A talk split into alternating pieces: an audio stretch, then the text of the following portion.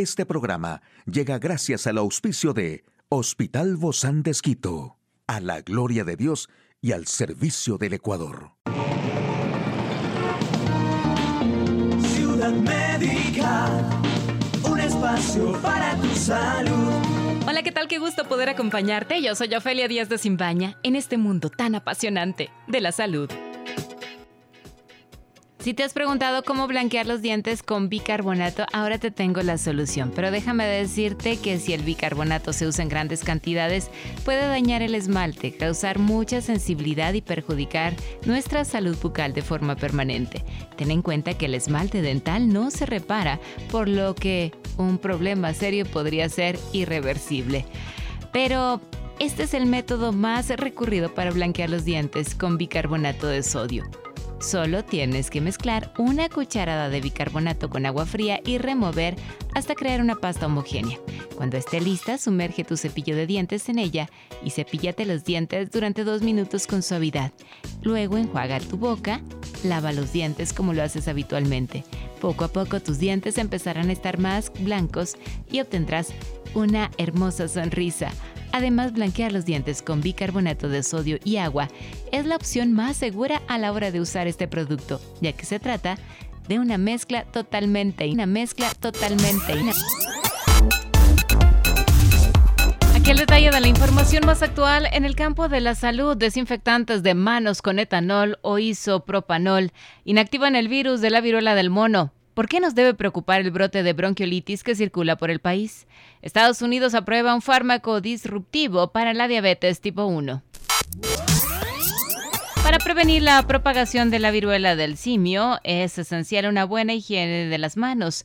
El virus de la viruela del mono puede ser inactivado por desinfectantes recomendados por la Organización Mundial de la Salud, según indican investigadores alemanes de los departamentos de virología de la Universidad de Ruhr de Bochum y de la Universidad de Heinrich Heine de Düsseldorf. Los investigadores encontraron que dos desinfectantes inactivan eficientemente el virus durante una aplicación de 30 segundos. Los hallazgos publicados en la revista Emerging Infectious Diseases muestran que se trata de desinfectantes que contienen etanol o isopropanol, dos alcoholes que se encuentran en muchos de los desinfectantes de venta en comercios, con los que también deberían inactivar el virus. La proliferación de enfermedades respiratorias provoca saturación en la atención primaria en un contexto de huelgas.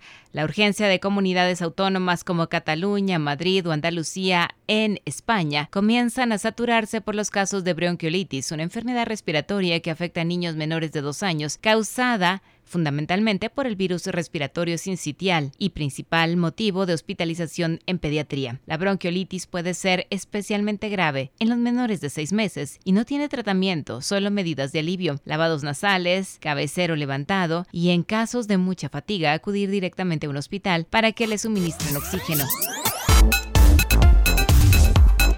Teblizumab marca una nueva era en el tratamiento ya que aborda por primera vez la causa fundamental de la enfermedad. En lugar de limitarse a los síntomas, funciona reprogramando el sistema inmunitario para que deje de atacar por error a las células pancreáticas que produce la insulina. Es probable que este tratamiento en el camino hacia la aprobación en otros países. Unos 8,7 millones de personas padecen diabetes tipo 1 en todo el mundo. En el Reino Unido, esta enfermedad afecta a 400.000 personas, entre ellas más de 29.000 niños. Expertos afirman que este retraso puede ser muy significativo, sobre todo en el caso de los jóvenes, que no tendrían que inyectarse insulina a diario ni controlar sus niveles de azúcar de forma intensa durante ese periodo de tiempo. También sugirieron que las personas podrían pasar más años con sus niveles de azúcar en sangre en un rango saludable, lo que les ofrece más tiempo para protegerse de las complicaciones de los niveles altos de azúcar en sangre, como las enfermedades renales u oculares.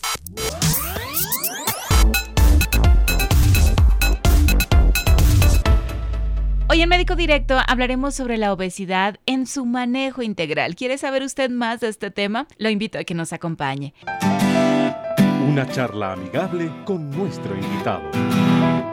Y hoy recibimos muy gratamente a la doctora Eugenia Donoso. Ella es médica internista del Hospital Bozán de Esquito. Gracias, doc, por acompañarnos el día de hoy en esta jornada que estamos hablando sobre la obesidad. Hola, Ophelia. Muchas gracias. Siempre muy agradecida por permitirme participar en estos programas. Sobre todo, doc, porque a veces no nos damos cuenta cuando estamos llegando a ese grado de obesidad. Solo sentimos que vamos a lo mejor cambiando de peso, que sabemos de los factores de riesgo de las numerosas enfermedades crónicas como la diabetes, como las enfermedades cardiovasculares, la hipertensión, accidentes cerebrovasculares, pero no nos damos cuenta cuando ya hemos llegado a ese, a ese momento de la obesidad, ¿no? Y es importante que ustedes como médicos primarios creo que hacen toda esta observación del paciente y esta, este seguimiento. Claro, sí, esto es importantísimo, Ophelia, porque en realidad la medicina interna, los médicos familiares, somos, somos las personas con que el paciente tiene el primer contacto.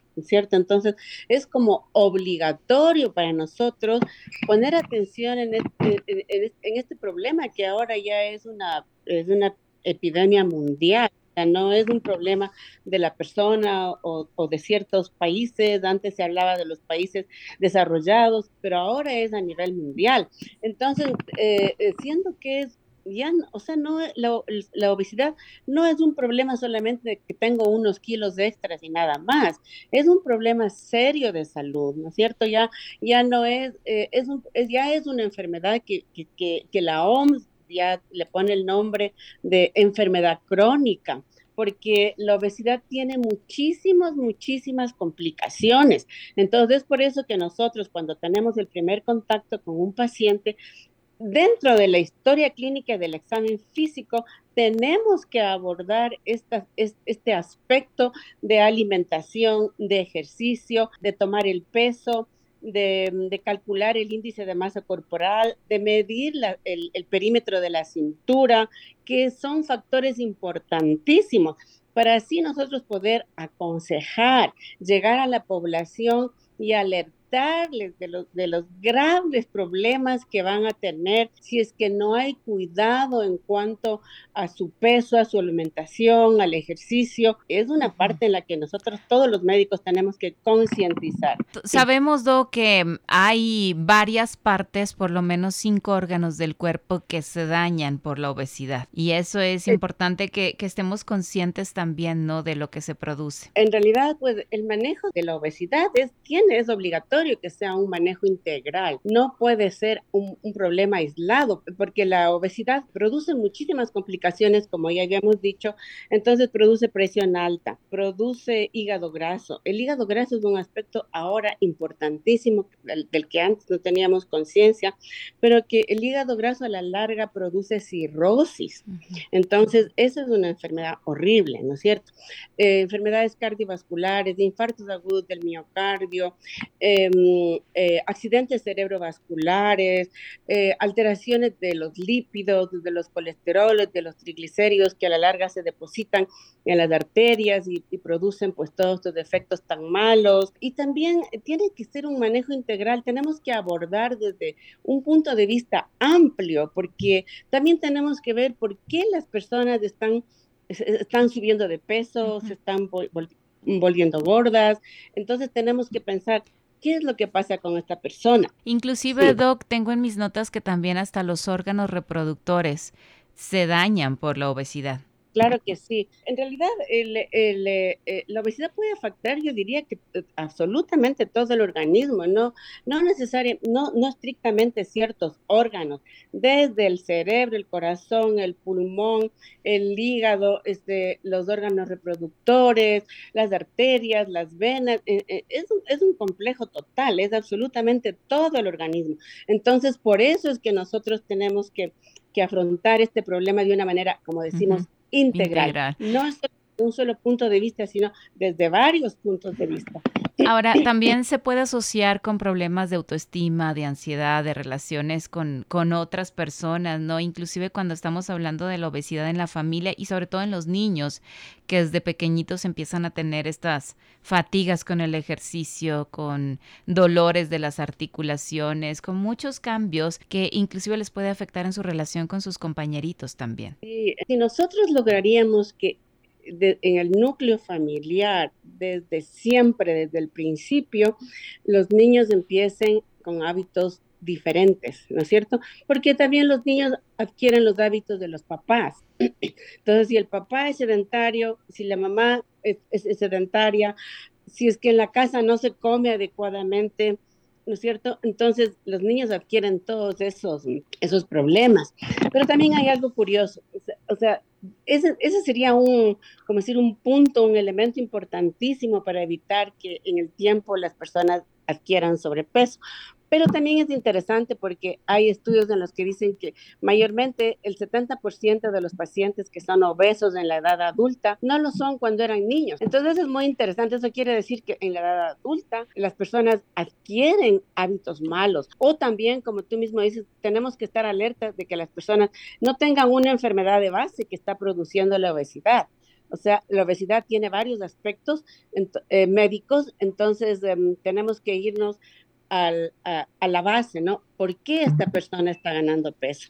Entonces tiene, tiene ansiedad, tiene problemas de, qué sé yo, de autoestima, tiene problemas en la casa, en el trabajo, o, simplemente tiene una enfermedad de base, está tomando algún medicamento que le está poniendo sobrepeso, o tiene alguna enfermedad cerebral, por ejemplo, algún problema hipotalámico, o, o tienes algún problema genético, definitivamente tiene que ser abordada médicamente como un problema en su totalidad, integral. La obesidad, Doc, tengo en mis notas que también afecta a la esperanza de vida. Ah, por supuesto, eh, te disminuye el, aumenta la mortalidad, así más claro, aumenta la mortalidad y obviamente la morbilidad. Decir la mortalidad es fácil, no entendemos, se enamora más rápido, ¿ya? Pero la mortalidad quiere decir las enfermedades que te producen, que la, que la, que la obesidad es capaz de producir. Entonces, eso también te lleva a una pésima calidad de vida, ¿no es cierto? Porque yo creo que los seres humanos queremos el tiempo que Dios permita que estamos aquí en la tierra, pues queremos vivir bien, ¿no es cierto? Porque además de eso es lo que Dios quiere, que nosotros estemos bien. Por eso somos tan integrales, en cuerpo, alma, espíritu. Así es, Dios nos ha dado tantas cosas maravillosas en, en, en, la tierra, en el universo, para que nosotros disfrutamos y como que nosotros las dañamos, ¿no es cierto? En lugar de comer así saludable, de, de ir a, disfrutar la naturaleza, haciendo ejercicio, pues hacemos todo lo contrario. Comemos comemos un montón de, de cosas grasas que, no necesariamente son, principalmente las comidas procesadas, ¿no? Que son hipercalóricas, con mucha sal. Ahora, hay algo muy importante aquí. ¿La obesidad se puede manejar? Puesto, claro que se puede manejar y hay muchísimas formas de manejar la obesidad. Actualmente tenemos armas para manejar la obesidad, ¿no? Pero, pero eh, tenemos que empezar desde desde una base, desde un principio, eh, iniciando con cambio de hábitos, ¿no es cierto? Cambio de hábitos, alimentación, ejercicio, salud mental, ¿no es cierto? Salud mental que es muy importante.